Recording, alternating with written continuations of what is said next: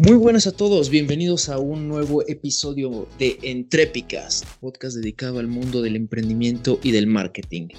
En esta ocasión tengo a un invitado muy, muy, muy especial para introducir esta nueva, esta nueva sección del programa, este nuevo especial ya el mes pasado platicábamos mucho acerca de psicología, ya fue mucho tema de la mente y ahora vamos a un poco algo más frío, numérico. Vamos a platicar un poco de lo que venían siendo las finanzas en el mundo del emprendimiento y quiero empezar con un tema fuera de lo normal. Seguro muchos de ustedes ya lo conocen, el famoso blockchain y sobre todo quiero empezar eh, introduciéndolos a este mundillo del blockchain, las criptomonedas y todo lo que esto, todas las posibilidades que esto implica. Con, con ustedes, Francisco, ¿por qué no te presentas, mi hermano? ¿Qué tal? Buenas tardes, eh, días, noches. Eh, bueno, mi nombre es Francisco Vázquez Ireta, soy el secretario general de la Asociación Latinoamericana de Blockchain. Bueno, soy abogado, tengo una especialidad en Legal Tech con la Universidad Internacional de La Rioja. Y bueno, he venido trabajando un poco con, con el Senado, con la Red Mundial de Jóvenes Políticos, eh, para ir haciendo eh, propuestas de ley en mi Congreso local, eh, propuestas ciudadanas, etcétera, ¿no? Y bueno, desde el 2016 yo caí en este vicio llamado criptomonedas. Compré una moneda barata, subió un montón, yo vi dinero fácil y, y dije, wow, de aquí soy. Luego las criptomonedas cayeron y bueno, comenzaron a pasar un sinfín de cosas, ¿no? Pero me di cuenta que había mucho más detrás de las criptomonedas. Eh, había una tecnología, para mí nueva en ese momento, que se llamaba blockchain. Y yo, bueno, no lo entendía tanto en el momento y la verdad es que ninguno de mis amigos me podía decir qué es lo que había detrás de las criptomonedas. Y bueno, fue acá que se me metió el, el, mosquito, ¿no? La, la idea por seguir investigando aquí unos años después. Eh, y bueno, de manera solidaria, por así decirlo, ¿no? de, comunidad. bueno, en realidad es conocimiento que gente de la comunidad ha recaudado, ha madurado y ahora lo quiere compartir con, con, más gente de la comunidad. Esta asociación yo la fundé a principios de 2020 con un amigo y bueno, nos hemos dedicado a abrir espacios para hablar de este tipo de temas en universidades, en primarias. Este, bueno, teníamos más planes, pero COVID.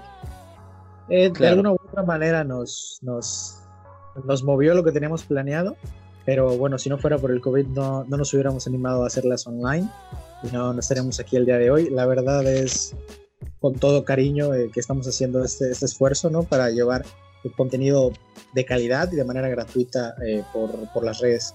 Me da mucho gusto tenerte aquí, Paco, porque, como decía antes, me, me parece que el blockchain es un tema muy, muy importante. ¿Por qué? Porque es el tema del futuro. E, es, el blockchain es el futuro ya no solo de las finanzas, sino que de la seguridad en cierto punto. O sea, tú ahorita vamos a platicar un poco más acerca de lo que es el blockchain, que para muchas personas es un concepto un poco difícil de entender, que realmente no es difícil de entender, pero es tardado de explicar. Entonces, sí, entonces es, es, algo muy interesante, pero bueno, vamos a empezar como se debe. Paco, mi amigo, ¿qué es el blockchain? Claro, mira, blockchain es un sistema de registro distribuido que te permite almacenar información en muchísimos sitios. Eh, ninguno de estos sitios es codependiente de otro y en general, ninguno de estos sitios distribuidos le reporta nada a una unidad central. Esta es la idea principal de blockchain, así nació Bitcoin. Y bueno, ¿qué, es lo que, lo que hay en, el código de computadoras, ¿no? en la información o, todo esto que se almacena y que decimos que requiere muchísimo poder de procesamiento y todo? No, no es simplemente más que la información de las transacciones. Es decir, eh, vamos a poner Juan le envió 5 bitcoins a Pedro, Pedro 5 a Rosa, Rosa 5 a Juan. Bueno, en, general esto va a quedar registrado en, un cuaderno contable que todos vamos a tener. Todos vamos a tener nuestro propio cuaderno contable y todos los cuadernos contables deben de tener la misma información. En estos cuadernos van a estar escritas las transacciones y cuando llenemos una hoja del cuaderno contable, le vamos a hacer un proceso matemático que se llama hash, hashing, hasheo. Y bueno, nos debe dar un código alfanumérico, ¿no? si cambiamos un solo número o una sola letra de, de nuestro cuaderno contable, nuestro hash va a ser totalmente diferente. Entonces, cuando vemos a alguien con un hash diferente dentro de la red blockchain, eh, porque a la vez todos pueden ver nuestro cuaderno contable y nosotros podemos ver el de todos. Bueno, y cuando vemos que alguien tiene ahí algo tramposo en su cuaderno contable y lo quiere subir a la red como si fuera verdad, los demás usuarios se encargan de anular su versión de la red, por así decirlo. Y bueno, es, es por esta razón que las tecnologías blockchain, las criptomonedas llegan a ser eh, tan, baratas que lo puedo hacer yo desde mi computadora, pero son tan eficientes que hay bancos, hay gobiernos que ya, ya lo están adaptando a, a su estilo de vida, ¿no? hay, una, hay una cosa muy importante, ¿no? Todo esto de las criptomonedas viene de la comunidad cypherpunk. Eh, desde los años 1970 1975 eran científicos de computadoras de que querían resolver un problema que no podían. Era el problema de los generales bizantinos. Bueno, el caso es que blockchain es la única propuesta que le da una solución práctica a este problema. Hacer que eh, partes separadas se pongan de acuerdo, lleguen a un consenso mutuo y, de, y de tal manera que las personas que se encargan de asegurarse de la veracidad de la red, o sea, los mineros, las personas encargadas de hacer el hashing, eh, reciben una recompensa en Bitcoin eh, que el sistema les da de manera automática, ¿no? Por, por proporcionar su computadora a, a la red Bitcoin. Eh, esto nació en 2008, el, Bitcoin como tal, y poco a poco fue evolucionando, ¿no? Hubieron otras personas que agarraron el proyecto de código abierto, que era Bitcoin, y le implementaron cosas, le metieron más cosas. Llegó un muchacho en 2015-2016 llamado Vitalik Buterin con, con, una propuesta de otra moneda que se llamaba Ethereum. Y bueno, esta criptomoneda fue la primera criptomoneda de segunda generación que permitía los contratos inteligentes o smart contracts. Y bueno, hoy en día inclusive ya se habla de criptomonedas de tercera generación, como lo puede ser Cardano, ADA, Tesos, eh, que bueno, eh, te permiten hacer cosas, eh, te, permiten, te permiten hacer proyectos, te permiten tener finanzas descentralizadas o instituciones descentralizadas, las famosas DAO. Que bueno, si lo analizamos a un contexto social actual, ¿no? Si, si, viéramos estas tecnologías aplicadas en nuestra ciudad, ¿cómo, cómo la veríamos? primero que nada, con las criptomonedas tendríamos pagos instantáneos, envíos de transferencias, de remesas internacionales con cero comisión. Eh, inclusive podríamos hacer contratos inteligentes para agendar, no sé, eh, seguros, podríamos contratar eh, los servicios de una persona, de una empresa, inclusive podríamos asegurarnos de que la empresa de préstamos, por medio de las finanzas descentralizadas, se regule por sí misma sin la intervención de, de un ente central. Eh, son muchísimas cosas, ¿no? De, las que nos pueden venir a beneficiar las criptomonedas, el blockchain y todo este tipo de cosas.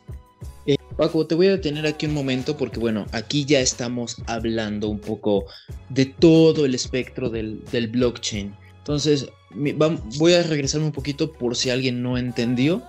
Básicamente, este, no, este, porque digo, es, es un tema un poco complicado para una persona que apenas está metiendo en este mundillo. Entonces, Básicamente, como tú lo dijiste, es registro contable descentralizado. ¿Qué significa esto en español? Exacto. Nosotros tenemos una libretita en la que vamos anotando información de transacciones. Cuando, cuando yo hago una transacción, yo mando a, a, la red blockchain, ¿no? que yo le voy a mandar 5 pesos a Juan. Todas las personas que formen parte de la red blockchain, que es decir, los mineros, eh, van a ver esta, esta transacción y la van a anotar en su libretita. ¿Ok? Entonces, y esto quiere decir que, que mientras más personas haya en la red de, en la, en la, red de blockchain, más segura es porque más difícil es falsificar dentro de todos los servidores que podrían ser todos que esto eh, en este caso es todos los usuarios el registro contable. Y como cada usuario tiene un registro contable y no hay una red centralizada, todos somos parte del, registro de blockchain. Por eso monedas como Bitcoin son tan, son, vaya, las monedas de primera generación que llamas, podrían considerarse las monedas más, entre comillas, estables, porque son las más utilizadas a nivel mundial, por lo tanto las más seguras. Las más descentralizadas, totalmente. Esto comenzó eh, en la Deep Web, ¿no? En la Dark Web. Eh, precisamente por eso, porque es totalmente anónimo y rastreable, es segurísimo si bien es cierto que hoy en día mediante los brokers eh, autorizados y las regulaciones que están metiendo algunos países, ya no es tan fácil comprar criptomonedas y pasar desapercibido. Y pasar desapercibido eh, todavía se puede hacer. Sin embargo, la mayoría de gente que, está en este mundo abrió su cuenta en, en Bitso, en Local Bitcoin, en algún otro portal metió dos mil, tres mil, cinco mil pesos y está jugando con su dinero y fuera de que está jugando con su dinero está obteniendo ganancias, ¿no? Está viendo que este mundo es eh, pues totalmente diferente a lo que conocíamos porque no hay ningún banquero, no hay ninguna institución y no hay ningún político que te estén diciendo que tu dinero está seguro con ellos. las promesas que te hacen, que te hace Bitcoin se basan en matemática pura y dura no en, no en errores humanos, no en, eh, lo que quiere un político, no en corrupción. Es, por eso que en países como, como Venezuela, como Turquía, y bueno, en la región de Latinoamérica en general, la adopción a las criptomonedas es mayor que en otras partes del mundo, eh, precisamente porque la gente viene huyendo de la hiperinflación que sufre, por ejemplo, en Venezuela, y bueno, escapa ¿no? de, una mala administración gubernamental para que su dinero no pierda valor. O inclusive, por ejemplo, en Argentina la gente tiene una limitación para comprar dólares de 200 al mes. O sea, solo podemos comprar 200 dólares al mes en Argentina. Y bueno, por medio de las criptomonedas, tú tienes acceso al mercado de dólares 24/7 a precio de mercado. No, no, no, no a precio de banca, a precio de mercado. Y bueno, puedes comprar más de 200 en donde estés y casi instantáneo, 24/7, es, es una maravilla. Por eso inclusive hay una rama de, de, la industria banquera que se llama FinTech, que ha ido adaptando este tipo de tecnologías blockchain y tecnologías disruptivas al sistema bancario para, para hacerlo más eh, friendly al usuario, para meter nuevos modelos de negocios y bueno, para que las transacciones sean más transparentes, que, que bueno, siempre se, se, agradece, ¿no? Ok, y ahora, de ya estamos hablando del potencial del, del blockchain y de las criptomonedas, pero me queda una duda, Paco. ¿Cómo es que una criptomoneda adquiere su valor? Si es un valor de, si es una cripto, cómo es que esta moneda adquiere un valor. ¿Cómo se puede traducir un Bitcoin a tantos miles de dólares?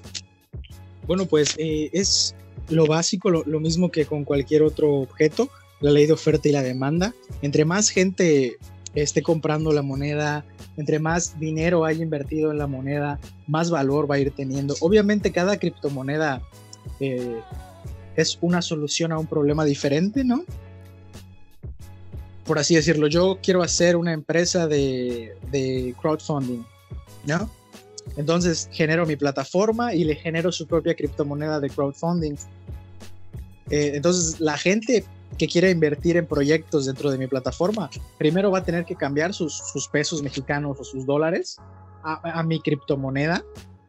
Y ya dentro de mi plataforma, con esa criptomoneda, eh, puede puede fondear otros, otros proyectos, ¿no? Entonces, lo que le va a dar el valor a mi criptomoneda es la gente que lo esté usando. Pero la gente no va a usar mi criptomoneda si yo no tengo un, proyecto eh, establecido, no, no digo para qué quiero mi criptomoneda, ni qué va a significar, ni qué va a hacer.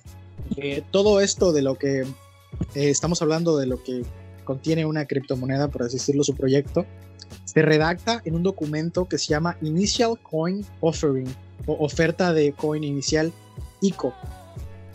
Eh, ahí se redacta desde quiénes van a ser los stakeholders del proyecto, eh, si va a ser una moneda estable, cuántas monedas van a haber, qué problema busca resolver. O por ejemplo, mira, te, hablo de un, de un, ejemplo concreto. hay una moneda que se llamaba Agave Coin, es una moneda mexicana que representaba plantíos de agave. Entonces cuando tú, tú invertías, ¿no? Comprabas esa criptomoneda y los dueños del rancho de agave invertían.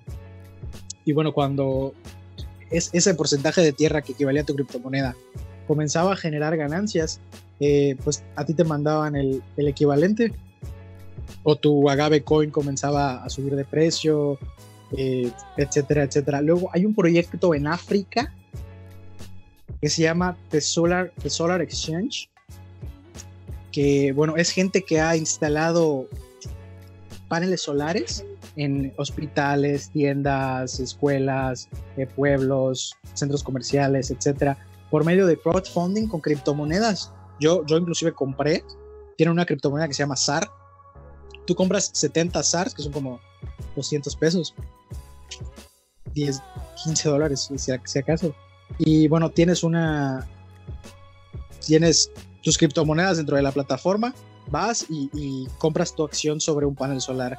Y poco a poco, eh, tu acción sobre el panel solar te va generando más criptomonedas y más criptomonedas y a la vez estás ayudando a que gente que no tiene acceso a, energía eléctrica, pues lo, lo, lo, obtengan, ¿no? Cosas que, que, resuelve la iniciativa privada por medio de blockchain. Inclusive hay, hay eh, redes eléctricas que buscan darle certificación por medio de blockchain a, las energías renovables.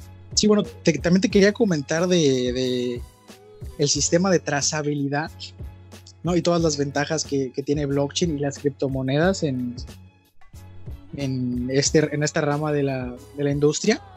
Por ejemplo, por medio de sistemas blockchain, ¿no? de, de cuadernos descentralizados, podríamos obtener a tiempo real la logística de envíos de una empresa internacional de, buques, de barcos, de aviones, de trailers, de lo que tú quieras, ya sabes, de HL, inclusive me parece que Amazon ya, ya tiene esa tecnología. Por ejemplo, hay industrias como la industria cárnica que certifica que sus vacas fueron crecidas de manera correcta, de manera sana, alimentadas bien, etcétera. Te dicen cuándo fueron asesinadas, cuándo fueron eh, empaquetadas, cuándo fueron congeladas y cuándo salen a la venta. Y tú puedes ver todo esto porque, bueno, tienen un código QR cuando tú lo compras en el supermercado, lo analizas con tu teléfono y te sale la información del producto. Como, bueno, como es, es un cuaderno eh, descentralizado, bueno, pues la, la información queda perpetuada, ¿no? Una vez que se llena el, cuaderno contable y todos quedan de acuerdo con que ese es el hash, eh, se, mantiene como que un registro de la verdad. Eh, entonces, por, medio de un cuaderno descentralizado podríamos eh, saber cuando nuestros alimentos son frescos o si los materiales de nuestra camisa o de nuestro carro vienen de, de manera legal. Inclusive podríamos ponerlo a las obras públicas que hace nuestro gobierno para saber quiénes son los constructores, cuándo fue asignado, cuánto se gastó, etcétera, etcétera, ¿no? Y, poco a poco ir acabando con, con, la corrupción o con otros problemas. en realidad tiene, tiene una potencia muy, muy grande que se está desarrollando y yo lo veo en los próximos 10 años en todos los lados de la industria hotelera, de todo. Básicamente lo que te ofrece el modelo de blockchain es información completamente transparente de acceso instantáneo, en pocas palabras. Sí, y es información inalterable, pública. Inalterable también, muy importante eso. Porque el, registro contable siempre va creciendo. Por eso, eh, por siempre que tú lo, te, registres dentro del, de la red, a ti te dan el registro completo, desde la primera transacción. Sí, precisamente.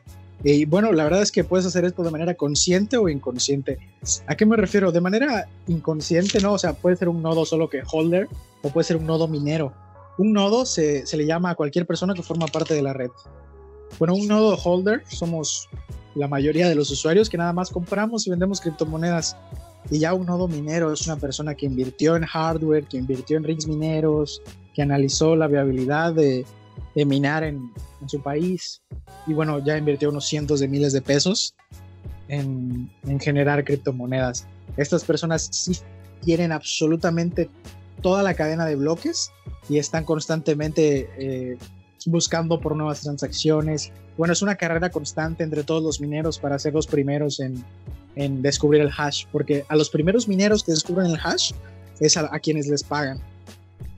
Básicamente lo que es, es, como el concepto de la minería viene de, la minería de oro, como de, la minería de, que existe actualmente. Entonces, porque cuando, tú, cuando, cuando, tú creas una, una red de criptomonedas, tú al inicio lo que tienes que determinar es cuántas monedas van a existir.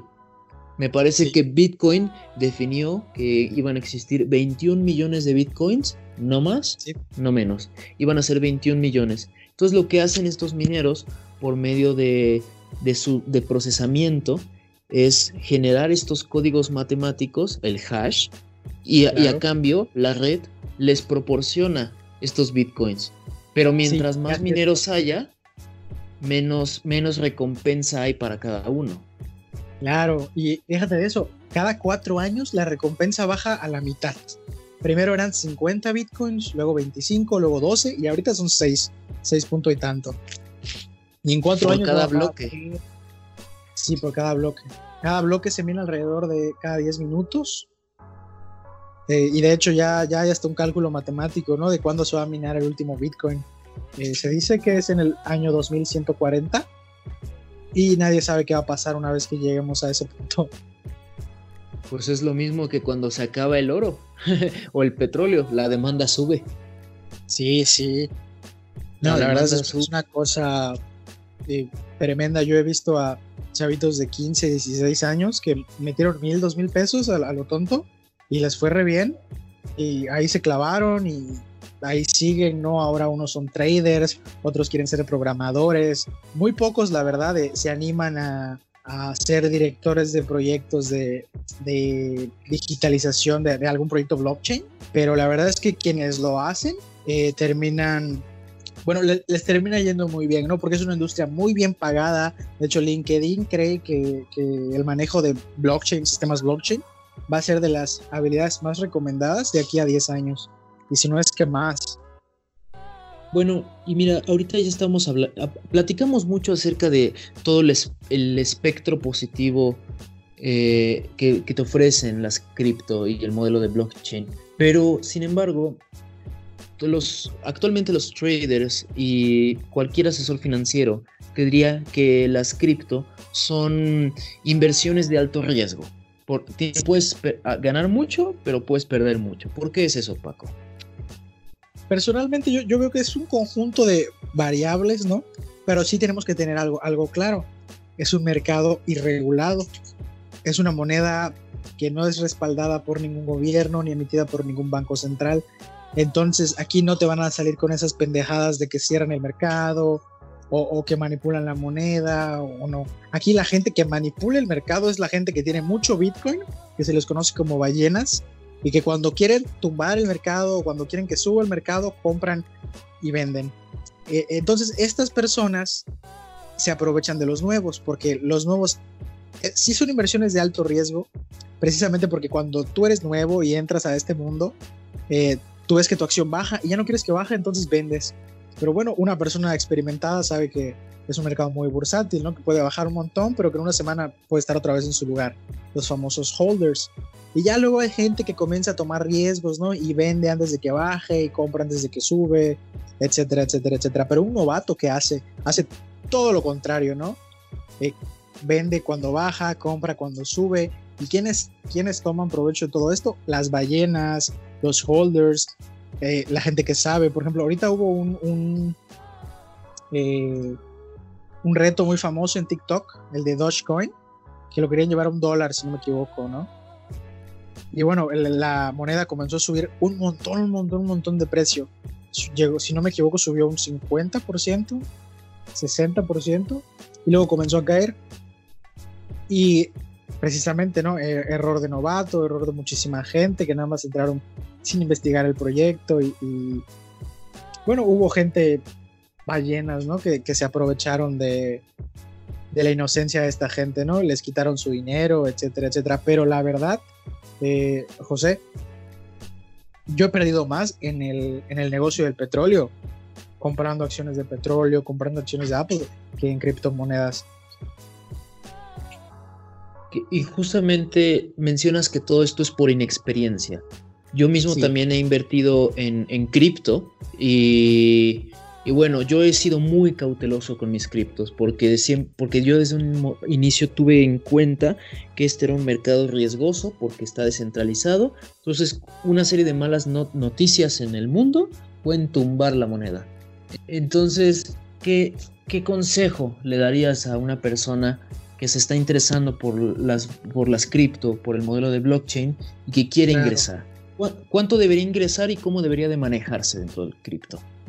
Mira, yo creo que con 50 dólares es, una buena medida para que comiences a ver ganancias, que comiences a ver pérdidas, pero tienes que tener en cuenta que debe ser un dinero que no pase nada si lo pierdas, porque es tu primera inversión, porque es algo eh, que si bien te puede hacer ganar mucho dinero, también te puede quitar todo tu dinero y no vamos a meter ahí eh, dinero que necesites para tu graduación, para una emergencia. No, nada más, eh, la cantidad de dinero que tú veas necesaria, hasta, hasta con 100 pesos, eh, bueno, te van a ser suficiente para que conozcas el proceso de ingreso de efectivo, de retiro, de conversión, de compra y venta. Y una vez que tú ya, ya le agarres a, a tu banco, ¿no?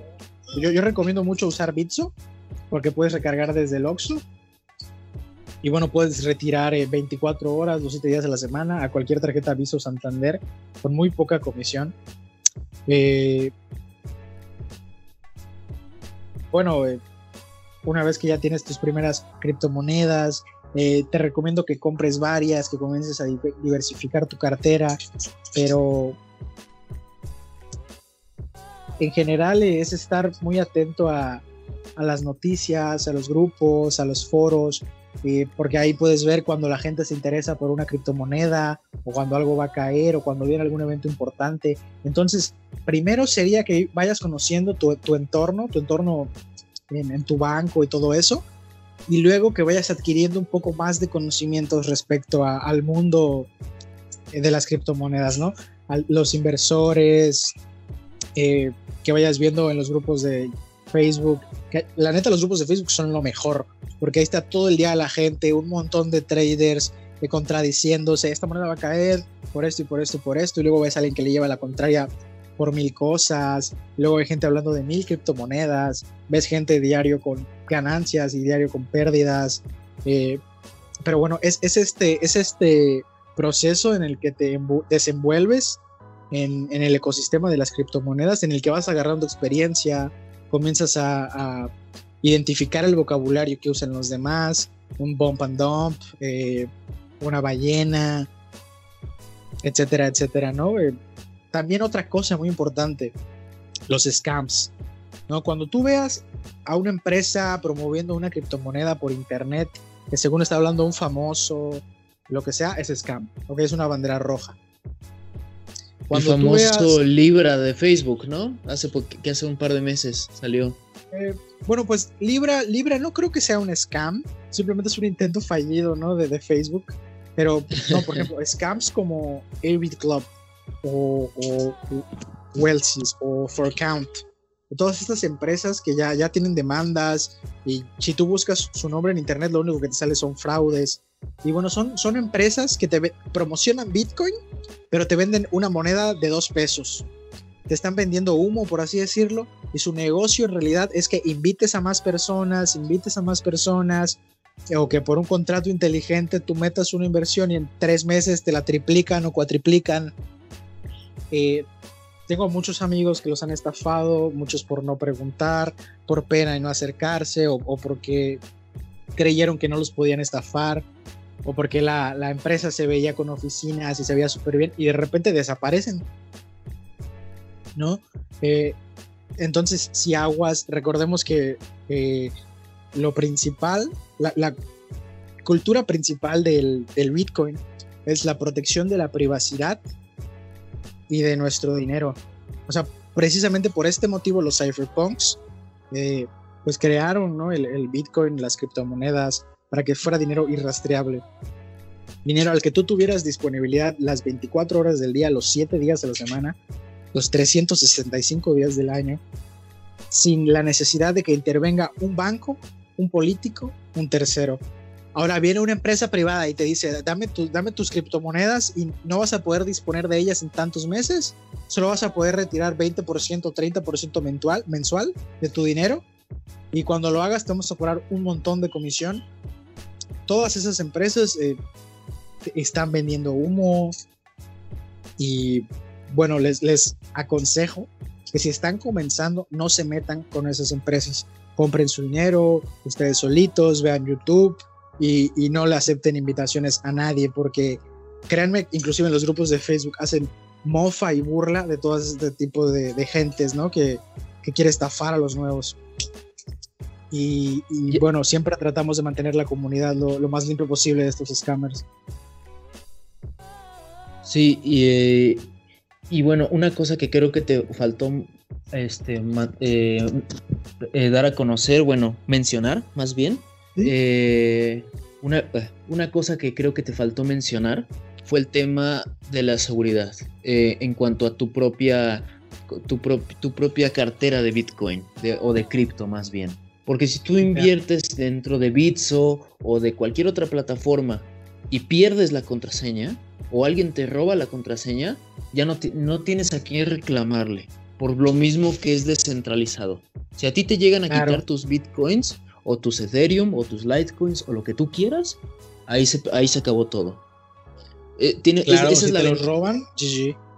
Esa es la, ese es como el, el ese es, ese es el, el, arma de doble filo de un mercado descentralizado, que nadie se hace responsable yo creo que eso es como algo muy importante que hay que mencionar, ¿no? O sea, tú puedes tener tus bitcoins, puedes tener tu cartera diversificada, puedes hacer tus estrategias de inversiones como si estuvieras en el, en el mercado de valores, pero si pierdes la contraseña o alguien obtiene acceso a tu plataforma, ahí se perdió todo. Como si tal cual como si entraran a tu casa a robar. Sí, literal, porque precisamente es, es eso. Eh, por ejemplo, está, está muy gacho, ¿no? Que, olvides tu contraseña, pero que hackeen tu, tu exchange o tu banco, eso sí ha pasado, han vaciado cuentas, inclusive han, han roto la cadena blockchain de otras criptomonedas. De hecho, el Bitcoin Cash se dio como resultado de un intento de, de hackear la cadena de Bitcoin. Em, bueno, estos intentos son conocidos como forks y hay dos tipos de, forks, el, el, fork fuerte y el fork suave. El fork suave normalmente simplemente es una caída o una subida de precio y el fork fuerte termina en la ruptura de la cadena blockchain y bueno, crea otra criptomoneda, por así decirlo. Eh, sí, sí son vulnerables los exchanges, pero bueno, siempre está la opción de comprar una, una wallet, una cold wallet o una cartera fría.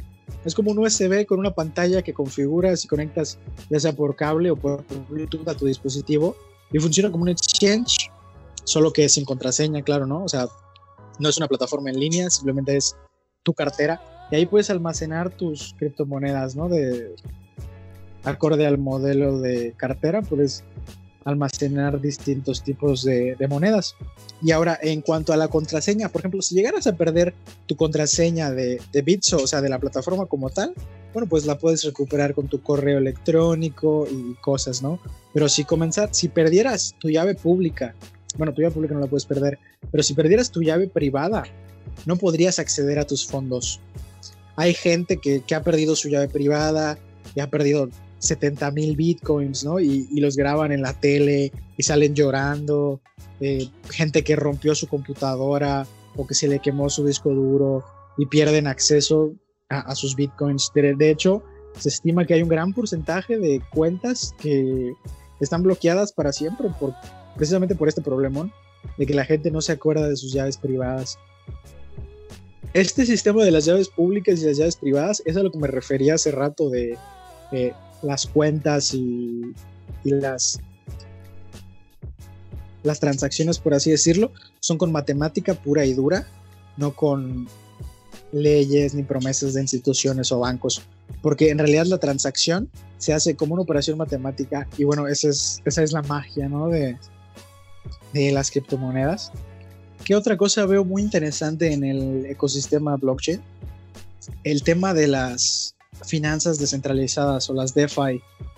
Bueno, es una plataforma a la que tú puedes acceder sin, pedirle permiso a nadie Tú dejas tus monedas en garantía, tu Ethereum, tu Bitcoin o lo que tú quieras.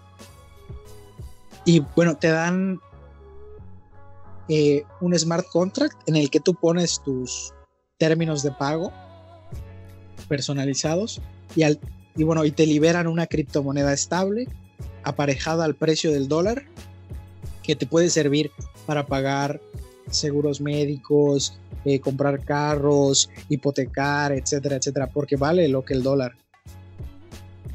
Y bueno, este mundo de las finanzas descentralizadas se vino a desarrollar en Latinoamérica gracias a una iniciativa llamada DAO, MakerDAO, Compound, etcétera. Eh, es muy común en, América Latina, ¿no? Bueno, al menos dentro de la comunidad cripto, que la gente eh, acceda a este tipo de, préstamos, ¿no? Sobre todo en tiempos de, de necesidad de COVID y todo. Eh, precisamente DAO viene desarrollando igual, perdón, DAO, o sea, el acrónimo DAO significa Decentralized, en inglés, Decentralized Autonomous Organization. Es un proyecto totalmente diferente de, las DeFi, de las finanzas descentralizadas, pero que significa eh, una organización descentralizada autónoma. ¿Y a qué me refiero o cómo funciona esto? ¿no? ¿Cómo, ¿Cómo lo traducimos a español? Es gente que pertenece a una red blockchain, tiene voto sobre la decisión de una, de una organización, supongamos que es una escuela ¿no? O bueno, más fácil, supongamos que es una máquina expendedora. Entonces podemos entre todos decidir qué dulces vamos a comprar la siguiente vez que hagamos un refill para la máquina expendedora. Podemos decidir cuánto vamos a gastar, cuántas veces vamos a llamar a mantenimiento. Eh, y bueno, todos a su vez tendríamos acceso a las finanzas, a, a compras, pagos, etcétera, ¿no? Dando como resultado una, pues una máquina expendedora súper transparente y súper eficiente. ¿Qué pasaría si comenzáramos a trasladar este concepto de máquina expendedora a nuestras escuelas, a nuestros hospitales, eh, vaya, a muchísimos servicios públicos? Eh, podríamos hacer inclusive empresas descentralizadas, ¿no? En la que todos puedan invertir un poquito e ir decidiendo sobre el futuro de la empresa. ¿Cuál es el problema que yo veo aquí?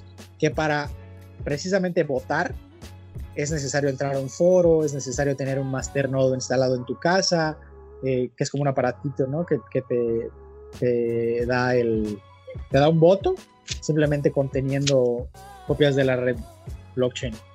Entonces, significa que necesitamos mucho conocimiento o a gente súper preparada, gente que sepa de programación, y luego es gente muy especializada en su área eh, como para que la pongas a decidir sobre temas sociales, etcétera, etcétera, está, está, está complejo. Entonces, al menos la Asociación Latinoamericana de Blockchain se ha dado a la tarea de fungir como traductor entre esta comunidad que, requiere de conocimientos técnicos específicos y niños o gente de, prepa, de secundaria eh, o gente que está comenzando, ¿no? Eh, necesitamos que la gente conozca eh, las posibilidades que tiene blockchain para que más adelante de alguna u otra eh, iniciativa privada o pública eh, nazca algún proyecto que le facilite la votación a la gente. Inclusive se habla de proyectos electorales con blockchain, porque el voto sería seguro, sería transparente, sería instantáneo, etc. O, por ejemplo, la fiscalización de la hacienda pública con blockchain o la asignación del Congreso a obras públicas eh, con blockchain, todo este tipo de cosas que harían del gobierno algo más eh, descentralizado, transparente, ahora que nuestros legisladores, diputados y poder federal, ¿no? el gobierno federal lo, lo, acepten y lo implementen. Eso lo veo ya en chino, eso ya lo veo muy difícil, porque significaría fuera pillerías o significaría un nivel muy alto de especialización para poder andar robando recursos. Pero bueno, si representa casi un 10% de nuestro Producto Interno Bruto la corrupción, yo creo que implementando medidas de blockchain lo podríamos bajar.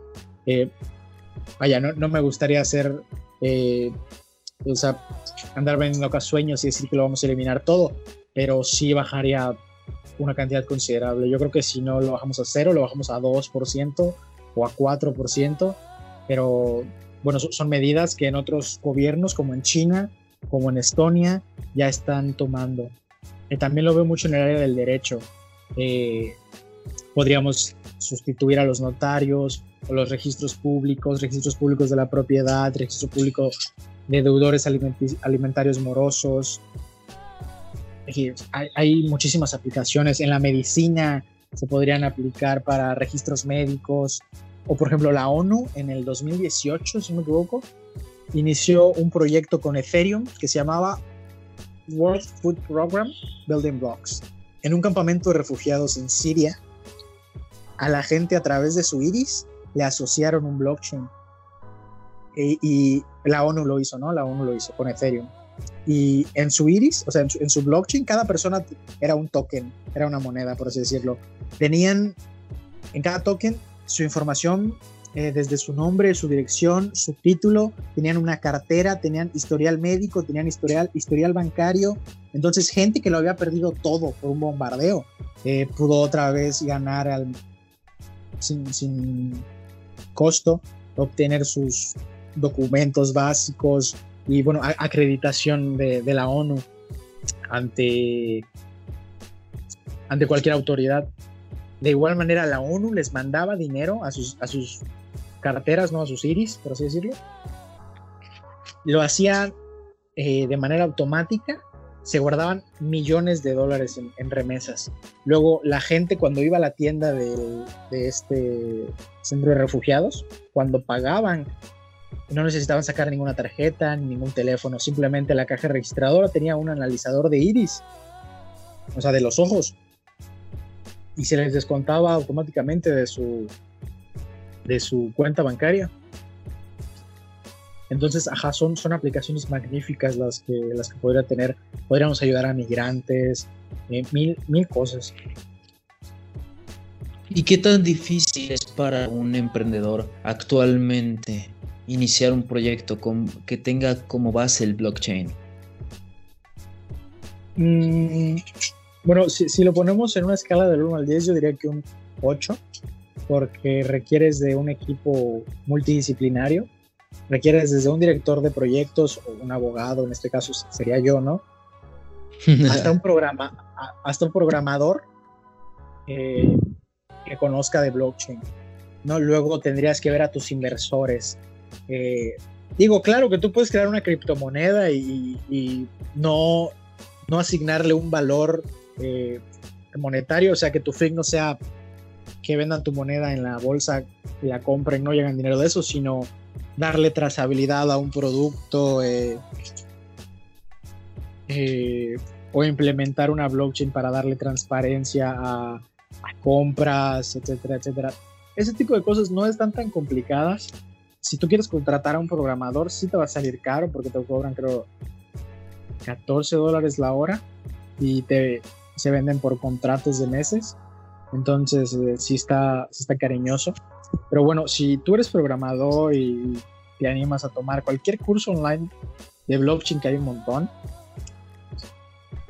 y bueno, tienes un cuate que dirija proyectos, en realidad no, no está tan complicada la, la, situación, pero vaya, si eres una persona que administra restaurantes, hospitales o, o, empresas, ¿no? En general, eh, bueno, y quieres comenzar un proyecto de blockchain, eh, bueno, sí las vas a tener un poco más en chino.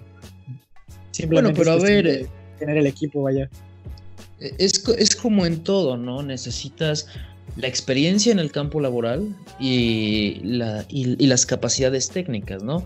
Y como tú lo dices, con un jefe de proyectos y un programador, puedes lograr esto, tú puedes lograr esto, ¿no? No es imposible, pero sí es algo, sí es algo complicado. Claro, sobre todo por el mercado, porque es muy pequeño. ¿No? Entonces, eh, si te planeas ser millonario con un proyecto de blockchain, hay muchísima gente que lo ha hecho y, le animo a toda la gente que está escuchando este podcast que lo haga, por favor.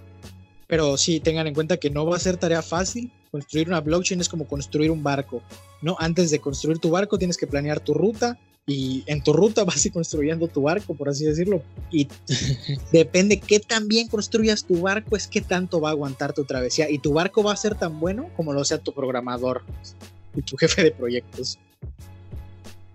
Sí, definitivamente. Oye, Paco, y bueno, para ya, para ya terminar el programa de hoy, me llama mucho la atención muchas cosas que dices. Creo que fue un episodio bastante denso en cuanto a contenido. Pero bueno, si te quedaste con alguna duda, persona que está escuchando este, este podcast, te invito a que busques estos conceptos que estamos platicando en, en internet. Realmente hay miles de cursos, miles de tutoriales diferentes que te pueden enseñar todo lo que estamos platicando aquí. Parece que es un tema complicado, pero como lo dijimos en un inicio, es, es fácil de entender, pero tardado de explicar. Y bueno, Paco, mi última pregunta para ti es, tú ya hablas mucho sobre el futuro del blockchain y estoy convencido, después de lo que dijiste, de que, de que sí, quizá no en 10 años, pero sí más allá, vamos a estar viendo el blockchain ya en nuestro día a día. Entonces, ¿qué, le dirías a esta persona así en, en una frase? ¿Por qué, te, ¿Por qué te deberías meter al mundo del blockchain ahora? Bueno, en una frase, es porque estamos entre lo, en, cuanto a tecnología blockchain, estamos entre lo nuevo y lo desconocido.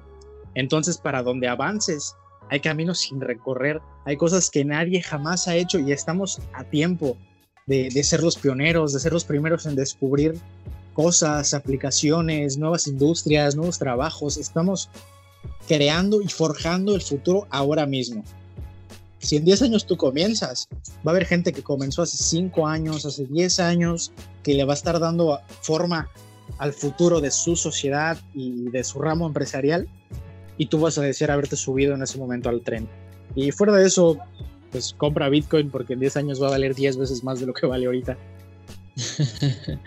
Yo creo que esa última fue eh, la más... Te van a decir, hubieras empezado por ahí. Muchísimas gracias por haber venido. Creo que fue, como dije, fue un podcast bastante denso en cuanto a información, pero por lo mismo va a tener muchísimo valor. ¿Dónde te podemos encontrar, mi amigo? Eh, yo estoy en Facebook, Instagram, Twitter, LinkedIn, en todos lados, como arroba Paco con doble Z y, y Paco Vázquez y, y de directa.